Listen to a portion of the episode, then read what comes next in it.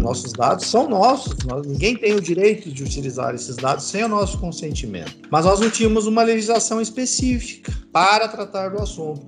E esse caso do Lulu, para quem recorda, ele era muito emblemático. O MP que a gente conta, e você pode contar, contar com a gente. A gente conta, o MP que você pode contar, pode contar. Vai começar agora o podcast do MPDFT. Sejam bem-vindos. Eu sou Talita Medeiros e hoje quem divide o programa comigo é a jornalista Tayana Santos. Para marcar o Dia Mundial do Consumidor, celebrado neste mês de março, nós conversamos com o promotor de justiça Paulo Binicheski. É isso mesmo, Talita. A gente resgatou uma história importante que aconteceu em 2013, que envolvia o Facebook, o aplicativo Lulu e o compartilhamento de dados privados sem o consentimento prévio do consumidor.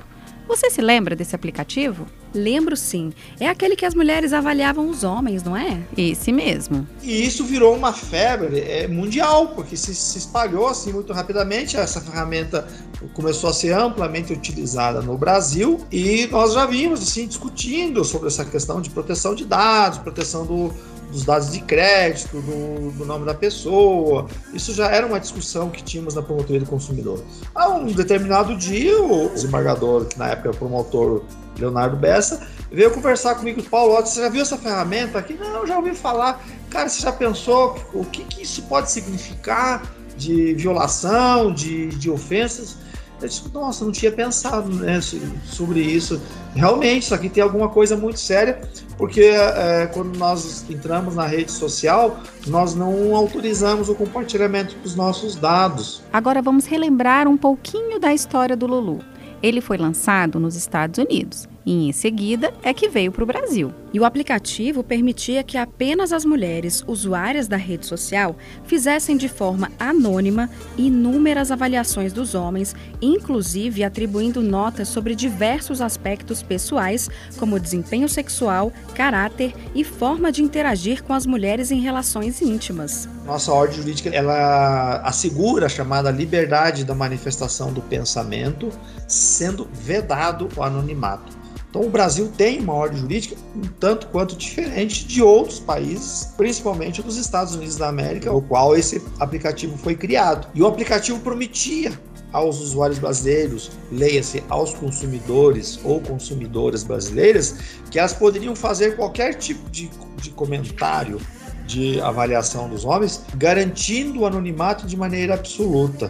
E nós sabíamos que isso não era verdade, então havia Além de todas essas violações, uma violação flagrante era uma publicidade de natureza enganosa. No Lulu, as mulheres podiam atribuir aos homens hashtags como sem química, mais barato que um pão na chapa, não quer nada com nada, mas aí alguns homens até achavam esses termos bem-humorados, enquanto outros se sentiam ofendidos. Outro problema era a inclusão das pessoas de forma automática. Os dados e fotos delas eram transferidos do Facebook para o Lulu. Elas eram listadas e avaliadas no aplicativo sem nem mesmo ficar sabendo disso. Como é que nós iríamos fazer isso se nós não tínhamos uma lei própria?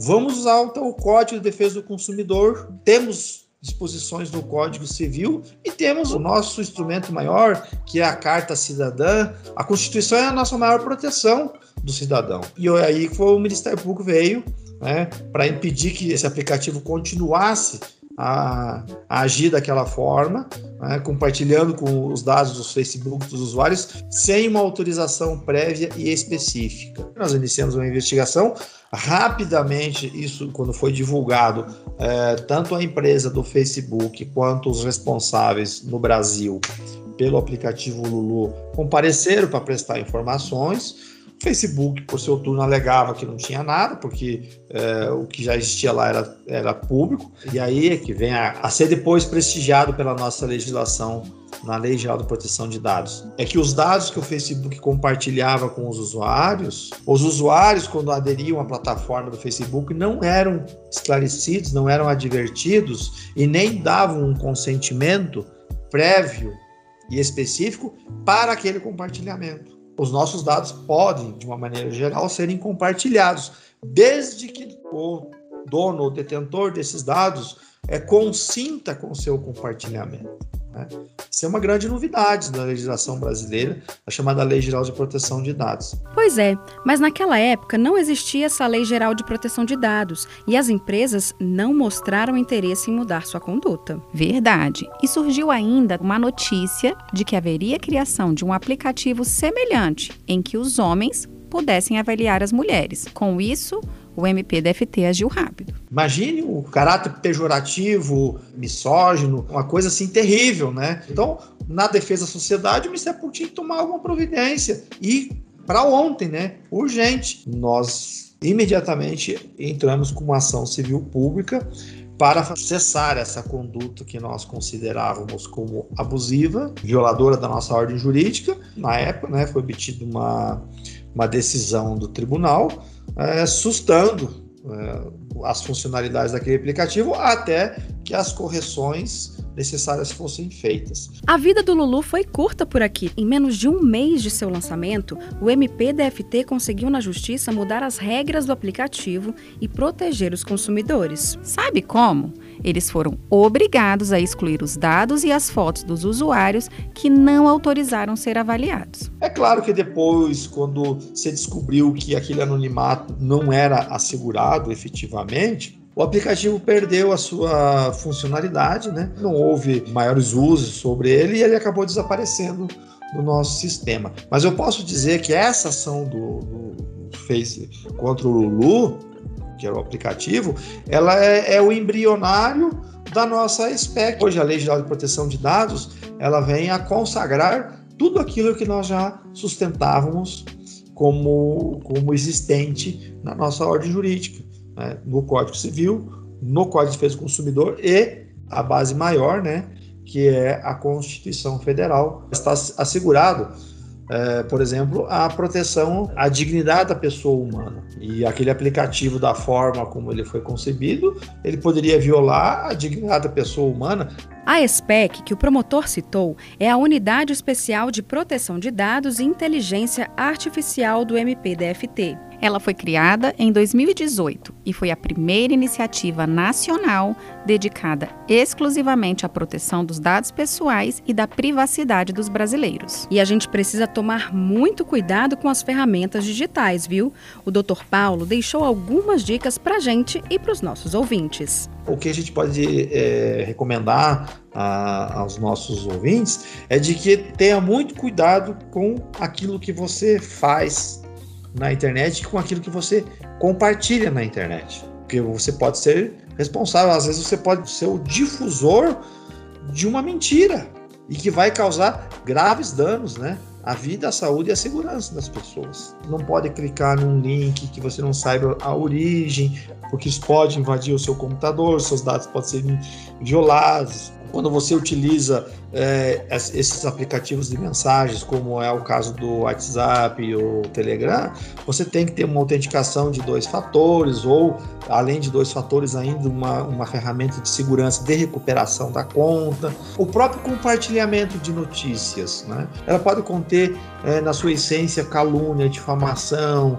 uh, ou até uma injúria, ou frases sexistas, homofóbicas, gordofóbicas, e sem você pensar muito, você está compartilhando. E quando você compartilha uma informação, é como se você fosse o próprio emissor dessa informação. Então você se torna responsável por aquilo que você compartilha. É verdade. E se engana quem acha que na internet pode tudo. A internet não é um espaço sem lei, porque todas as leis que se, é, se destinam ao, ao mundo físico aplico também se as questões da internet e com um certo agravante, né? Se for um, ilícito praticado pelas redes, pela, pela internet, pode ter até uma causa de aumento de pena. E não existe nenhum tipo de crime impune. Quando você entra na internet, quando você acessa a internet, você deixa um rastro. É, eu costumo dizer assim que no passado, é, tinha até uma charge famosa, isso de um, de um jornal, de um cartoon, de um é, norte-americano de Nova York, se não me engano,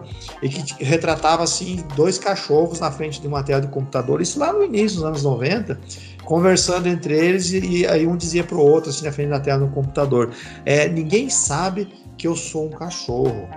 É, essa imagem Hoje pode ser dito de outra forma. Hoje todo mundo sabe que você é um cachorro, qual é a ração que você come, qual é o canil que você habita. Muito bom esse exemplo, né?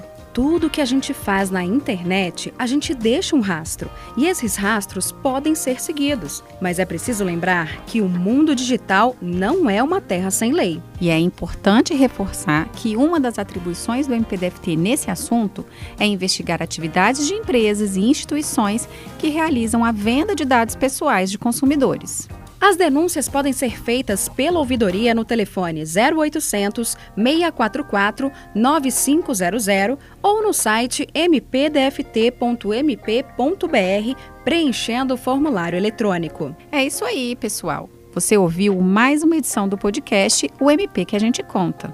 Confira também os outros episódios nas principais plataformas digitais. E se prepare, porque temos muito que contar. Até o próximo programa e tchau, tchau!